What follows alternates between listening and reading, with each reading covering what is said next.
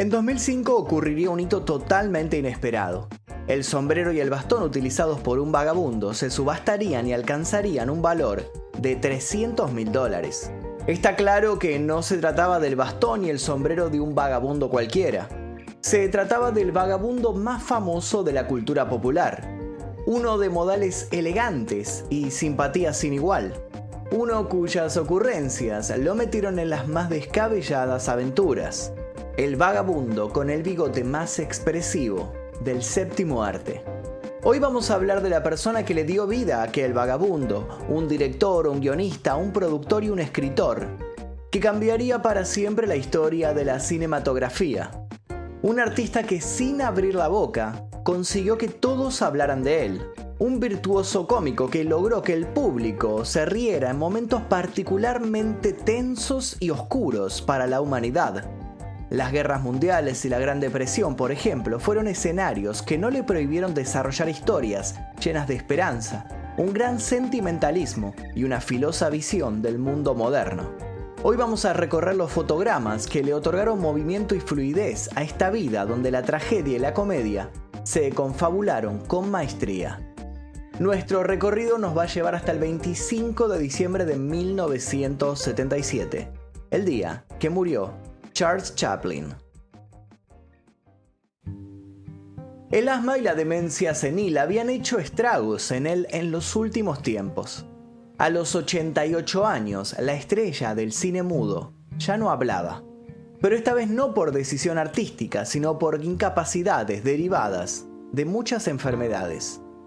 Quien se había caracterizado por una gracia sutil para las acrobacias frente a cámara, ahora estaba confinado a una silla de ruedas compositor de bandas sonoras que le habían valido unos cuantos premios, se encontraba sin escuchar con claridad y su visión, antes precursora, estaba más que deteriorada.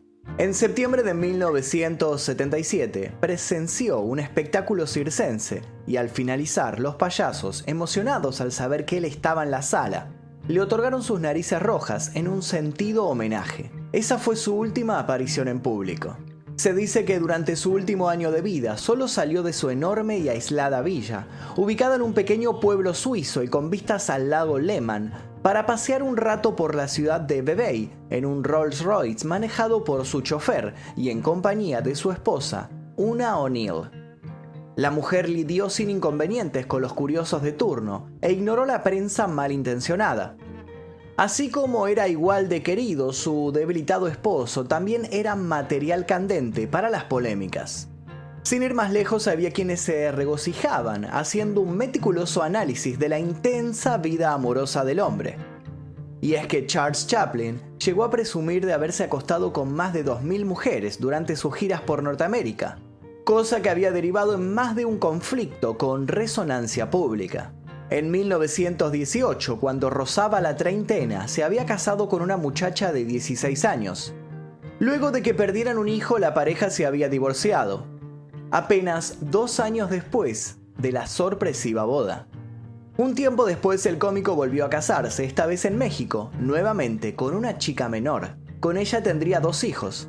Al momento de separarse ella lo acusó de tratarla con crueldad y someterla a aberraciones sexuales. La indemnización que el actor le pagó a la chica por el divorcio le significó que ella pasara a ganarse el mote de casa fortunas. Su tercer matrimonio fue un poco más extenso y un tanto más pacífico. No hubo estrafalarias sumas de dinero ni tribunales de por medio cuando a los cinco años decidieron que aquello no podía continuar. Sin embargo, el escándalo no paró de seguirlo. A los meses, una joven lo acusó de ser el padre de su hija. Si bien Chaplin logró demostrar que no era el progenitor de la criatura, un jurado obligó al actor a hacerse cargo de la manutención de la pequeña por el maltrato dado a la madre de la misma. En medio de ese lío se encontraba cuando había conocido a una que para ese entonces no cumplía todavía los 18 años.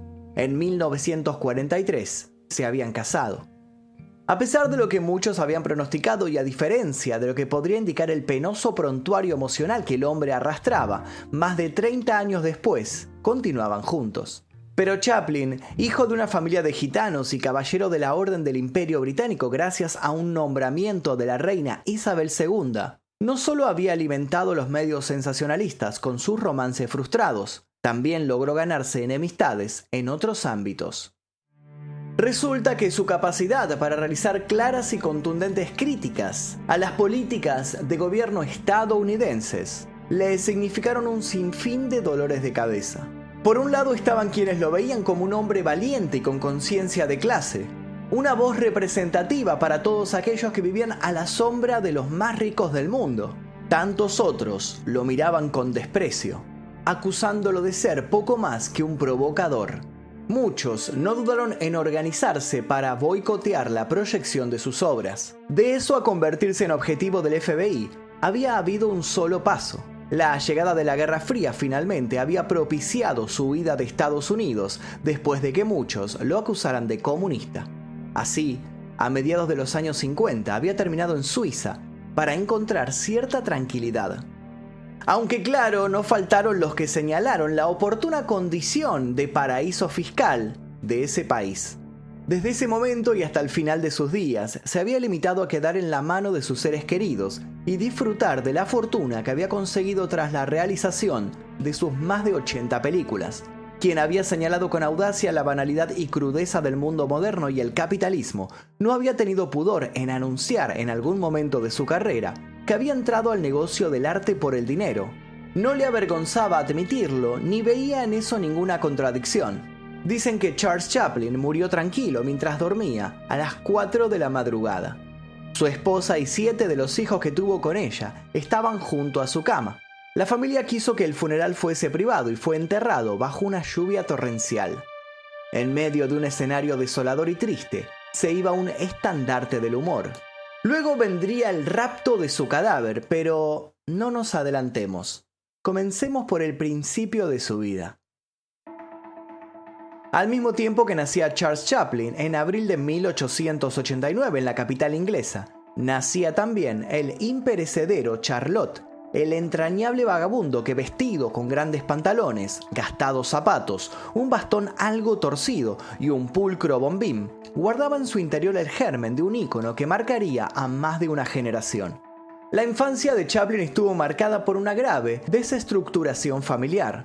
Su padre, que era alcohólico, abandonó la familia cuando él tenía tres años y su madre, Hannah, una actriz de Music Hall, se vio obligada a encargarse por completo de la economía hogareña.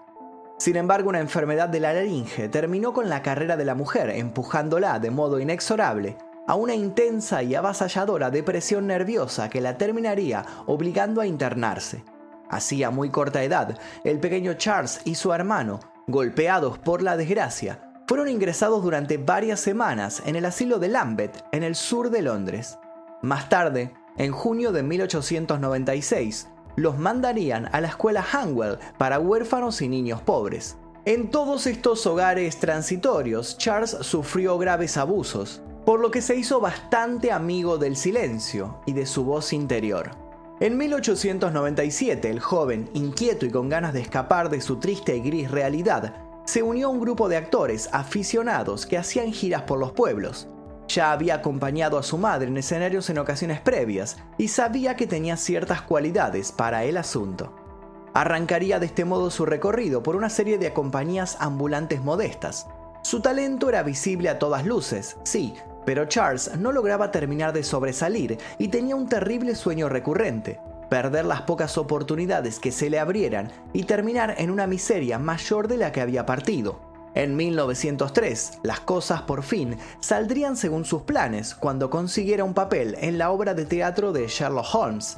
Si bien no era protagonista, se encargó de volcar en el rol todas sus herramientas y su pasión. Con este grupo, Charles ofrecía espectáculos no solo en Londres, sino que en el resto de Inglaterra. Antes de cumplir los 15 años, ya se consideraba un actor experto, pero ciertamente mediocre en reconocimiento con rostro preocupado, temía caer prontamente en el olvido. Muy por el contrario y sin saberlo, se acercaba al momento que lo convertiría en eterno. El ingreso de Chaplin a la compañía de mimos de Fred Carno en 1907 constituyó un acontecimiento fundamental en su formación. Para 1909 ya había actuado en los principales teatros de variedades de París y en 1910 hizo su primera gira por Estados Unidos. De pronto, ya no solo había escapado de esa inminente niñez en las calles, sino que empezaba a conocer el mundo gracias a sus dotes. De a poco comenzó a ganar confianza en sí mismo. En esa compañía en la que se empezaría a consagrar también participaba el mítico Stan Laurel, más tarde conocido como el Flaco de El Gordo y el Flaco. Para ese entonces, sus actuaciones habían sido vistas por Mac Sennett y Mabel Normand, entre otros. Sennett fue un innovador de la comedia cinematográfica llamada slapstick o comedia física. Norman, por su parte, fue la actriz cómica más popular de la era del cine mudo. Sennett contrató a Charles para sus estudios, lo que hizo que el actor enloqueciera de felicidad y prometiera un rendimiento jamás visto. Los resultados mm, no fueron muy buenos. Charles tuvo muchas dificultades para adaptarse a las demandas de una película, a tal punto que su continuidad fue puesta en duda. Muchos historiadores coinciden en que Norman fue quien lo convenció a Sennett de que el actor se merecía otra oportunidad, cosa que sucedió muy a regañadientes. Chaplin por un segundo imaginó todo lo logrado hasta el momento derrumbándose y se llenó de pánico, pero luego respiró profundamente y se preparó para demostrar que él no era un error. Los resultados en esta ocasión, basta con decir que no tardaría en convertirse en un artista aclamado, y luego ya no se detendría. En 1914, de forma improvisada y apresurada, crearía un personaje que cambiaría no solo su vida, sino que la de millones. Se trata del ya mencionado Charlotte, mejor conocido como el vagabundo, un sujeto de gestos exagerados y una actitud pícara e ingenua que siempre estaba metido en problemas por culpa de su aversión a las autoridades y su gran corazón. Chaplin había ideado, sin saberlo, al símbolo de una época, a un personaje tan marginal como universal, un personaje que por sobre todo tenía la capacidad absoluta de conmover al espectador, un personaje en el que había amalgamado lo más crudo de su autobiografía con los problemas e injusticias de la sociedad de su tiempo, entre ellos las constantes luchas y humillaciones que sufrían los inmigrantes desamparados. Sin embargo, a pesar de moverse en estas temáticas, Charlotte no era protagonista de grandes dramas, sino que de inteligentes y dinámicas comedias que no tardaron en conquistar a un público que precisaba, más que nunca, reír. En ese tiempo el artista, viendo las ovaciones que despertaba, redobló el enfoque en su labor y se lanzó a producciones consideradas más ambiciosas. La propia Mabel Normand dirigió a Chaplin en algunas ocasiones y también escribió los guiones de algunas de sus primeras películas. Pero según se comenta, a Chaplin empezó a molestarle que un tercero lo dirigiera, de pronto sentía que Charlotte tenía una identidad tan grande que le exigía un control mayor sobre su propia obra. Ya no tenía miedo a fracasar. Ahora necesitaba encumbrarse de modo definitivo y sabía que para eso necesitaba trabajar a un ritmo más relajado y centrarse más en la calidad de sus producciones. Y eso fue precisamente lo que hizo. Hacia el final de la Primera Guerra Mundial terminaría asumiendo la dirección de sus propias películas. En 1919, un grupo del que Chaplin formaba parte fundó la compañía distribuidora de films United Artists, en un intento por escapar del creciente poder de los demás distribuidores y financiadores.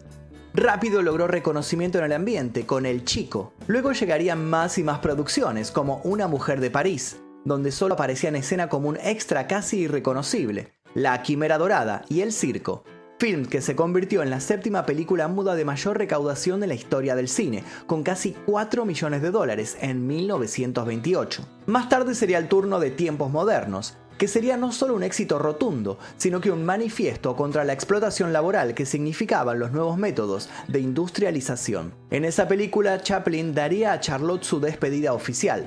Hasta el momento había desarrollado sus trabajos en el marco del cine mudo, a pesar de que ya había llegado el sonido a los largometrajes. No se trataba de una negación a las innovaciones, sino de una búsqueda de lo expresivo por sobre la palabra.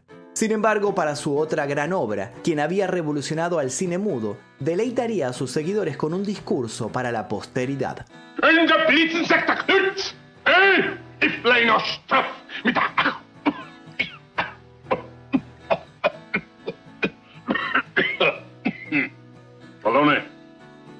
Y para dar ese discurso, había encarnado un humilde barbero judío que, amnésico tras un accidente de avión, se convierte en Adenoid Hinkle, un dictador fascista que inicia la persecución del pueblo judío, a quien considera responsable de la situación de crisis que vive el país. El personaje se inspiraba obviamente en Adolf Hitler, quien a su vez ya se había inspirado en Chaplin para construir su propio personaje. Una especie de paradoja dado que Hinkel se encargaba, al final de El Gran Dictador, de denunciar el antisemitismo y la intolerancia en general.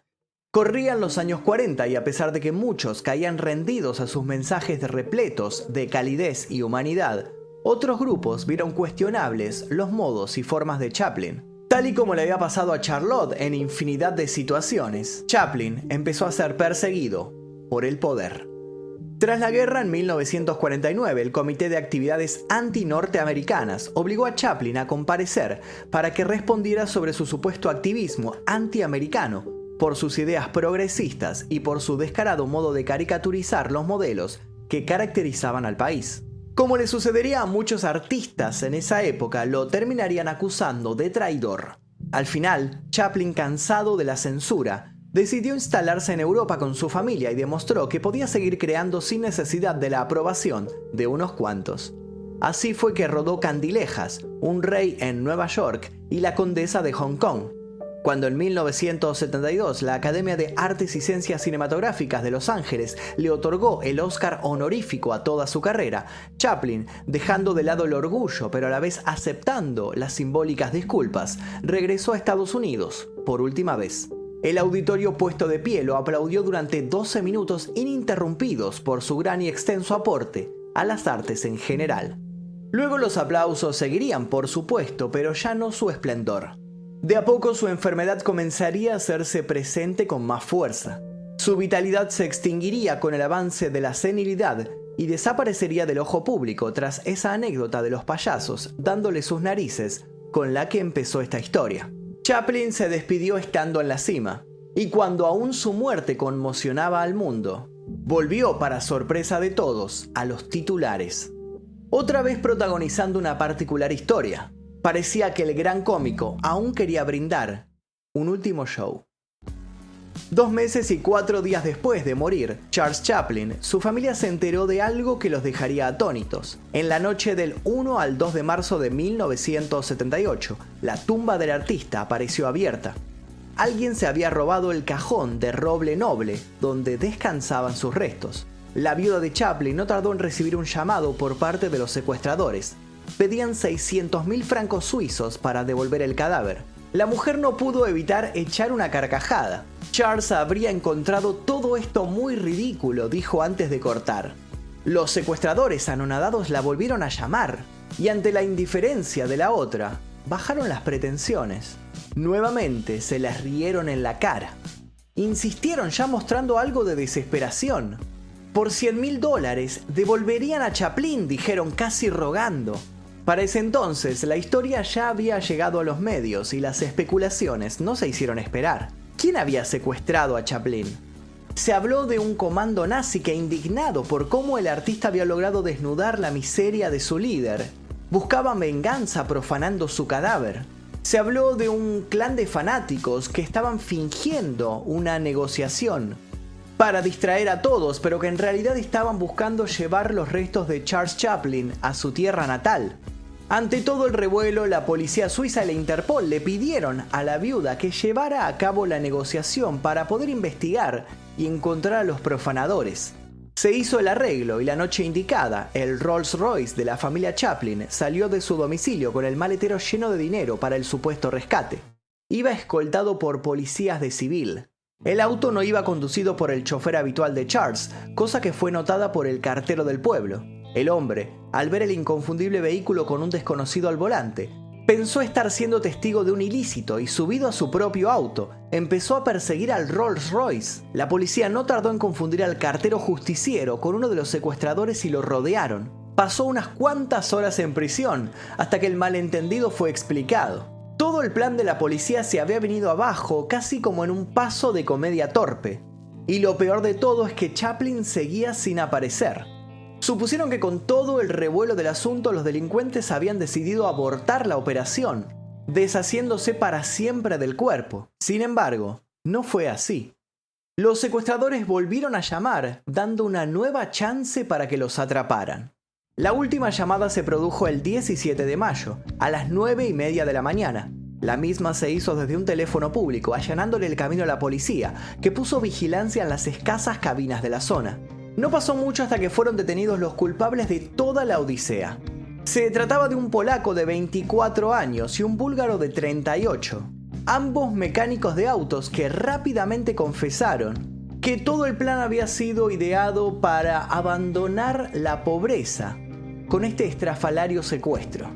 Ambos fueron condenados a trabajos forzados. El ataúd lo habían enterrado en un campo de maíz, en Noville. Fue recuperado y vuelto a su lugar de origen. Por si acaso, esta vez se le puso concreto encima. El dueño del campo del maíz, donde había estado oculto el cajón, hizo colocar una placa en el lugar. En ella se lee, aquí descansó Charles Chaplin, brevemente. La historia, junto con su toque de gracia final, fue festejada como una travesura más de Charlotte que, no feliz con la despedida que su creador le había dado, había logrado salir una última vez a escena. Chaplin odiaba la Navidad. Decía que la misma le hacía recordar a momentos de su niñez donde la carencia material y de afecto habían reinado. Su partida justamente luego de la Nochebuena resignifica quizás su propia biografía, amigándolo por fin con su pasado. Ese día, Charles Chaplin se retiraba querido y rodeado de lujos. Ese día, ese 25 de diciembre, nos dejaba un regalo que aún seguimos disfrutando, su legado. Ese día, el día que Charles Chaplin murió, le tocó al mundo quedarse sin palabras. Quiero que me comenten aquí debajo si conocían a Charles Chaplin, qué recuerdos tienen de él, cuál fue la primera película, el primer corto que vieron suyo y a qué les remite su personaje. Voy a leer todos sus comentarios aquí debajo y también los invito a dejar sugerencias para posibles futuros videos. Les dejo un par de videos aquí para que sigan haciendo maratón. Sin nada más que decir, me despido. Mi nombre es Magnum Mephisto y esto fue El Día Que.